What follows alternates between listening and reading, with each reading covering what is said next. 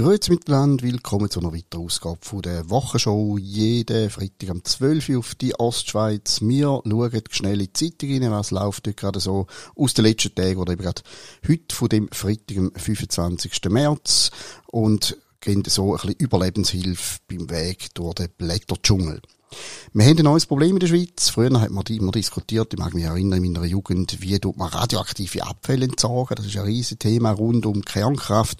Jetzt haben wir ein neues Problem. Müssen wir 400.000 Impfdosen entsorgen? Und wenn, wie machen wir das? Die sind jetzt wahrscheinlich nicht ganz so problematisch wie irgendwelche Plutoniumstäbe, aber Tatsache ist, wir, bei uns liegen 100.000 von Impfdosen umeinander, wo Mitte Jahr, das ist relativ schnell, relativ bald, eben nicht mehr zu brauchen sind, beziehungsweise nicht mehr zu brauchen. Sie haben dann einfach das Ablaufdatum erreicht. Ist immer so, so bei Medikamenten. Es steht halt drauf, aber wenn man es vergisst und irgendwann später das Aspirin braucht, dann haut man es gleich noch rein. Bei der Impfdose scheint mir das offensichtlich ein bisschen problematischer zu sein. Da laufen also 400.000 Impfdosen ab und wenn sie nicht können verimpft werden, das ist ein wunderschönes Wort, verimpft, dann müssen sie vernichtet werden. Wie das genau läuft, das sehe ich da jetzt gerade nicht in dem Artikel im St. Galler Tagblatt, den ich gerade vor mir habe. Tatsache ist jedenfalls, dass Kantone selber müssen schauen, wie sie das lösen. Sie können die nämlich nicht geben. Wenn man die mal äh, ausgeliefert hat, wenn der Bund die mal gebracht hat im Kanton, dann werden die nicht zurückgenommen und der Kanton muss selber schauen, wo er es vergrabt.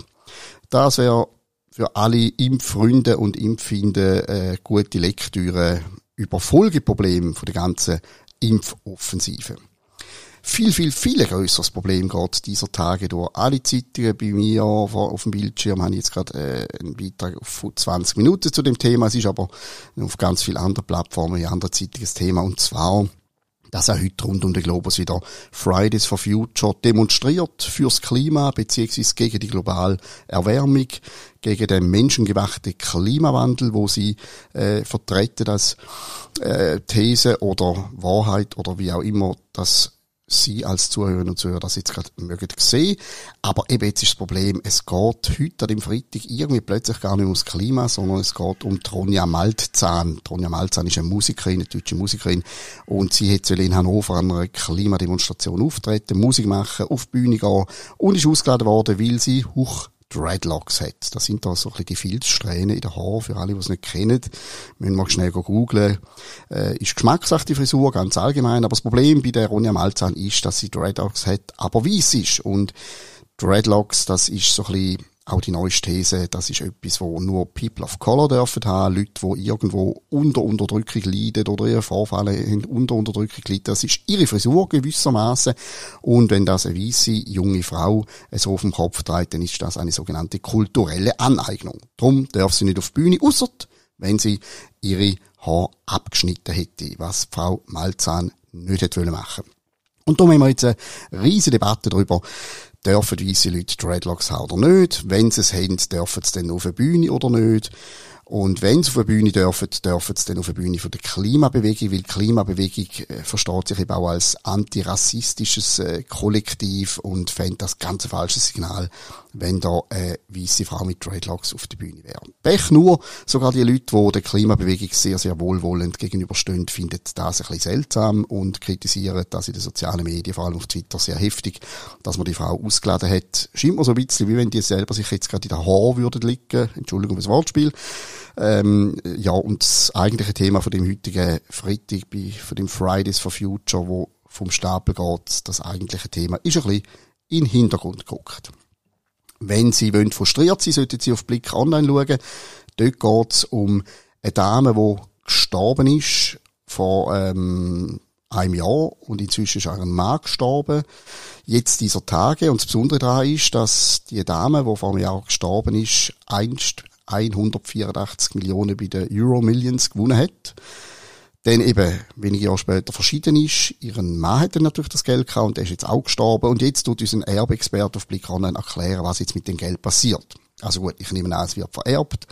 Aber es ist ein bisschen kompliziert, weil die Angehörigen in Deutschland wohnen etc. Und man muss jetzt auch herausfinden, ob sie ein Testament hat. Ähm, ja, das ist wahrscheinlich ein Problem, wo viele von uns noch gerne hätten, sich jetzt zu fragen, wie viel von den 184 Millionen sind umeinander nach diesen paar Jahren und wie viel komme ich über.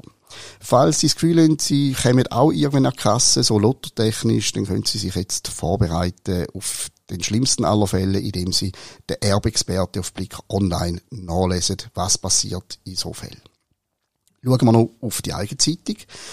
Wir haben im Programm jetzt aktuell aus dieser Woche zwei Podcasts. Kim Lemmenmeier von We Are Ava, eine Elektropop-Band, ist bei uns zu Gast gewesen, redet über Musik, redet darüber, wie sie die letzten zwei Jahre so ein bisschen ohne Bühne, ohne Auftritt verbracht hat und wie sich jetzt der Kalender präsentiert, wo die Situation so sich langsam wieder normalisiert. Und ebenfalls kulturell ist ein weiterer Podcast von dieser Woche ein Gespräch mit Thomas Diethelm.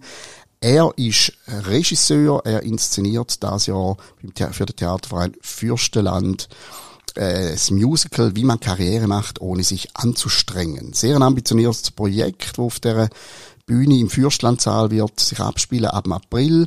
Ein sicher ein guter Veranstaltungstipp für Leute, die gute Unterhaltung, gute Musik schätzen und offenbar auch Satire, wie mir der Thomas Diet in einem Podcast erzählt hat, ist das sehr schwarzsatirisches Stück, äh, ist zwar schon einige Jahrzehnte alt, äh, das Buchvorlage und das Musical, die Adaption, aber offensichtlich noch hochaktuell von vielen Themen, die da angesprochen werden.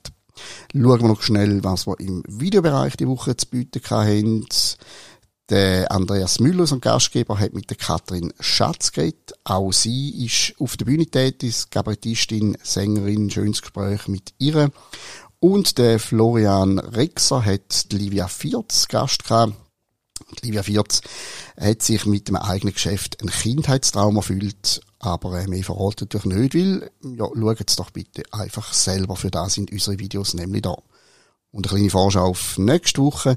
Am Montag im Podcast der Dolf Köppel, ein Reitaler, der fest überzeugt ist, ein Mord aufgeklärt zu haben. Und zwar einen, der sich vor genau 100 Jahren in Bayern abgespielt hat. Dazu hat er inzwischen zwei Bücher geschrieben und jetzt auch ein Theaterstück, das demnächst in Deutschland uraufgeführt wird. Ganz ein interessanter Mann, ganz ein interessantes Gespräch.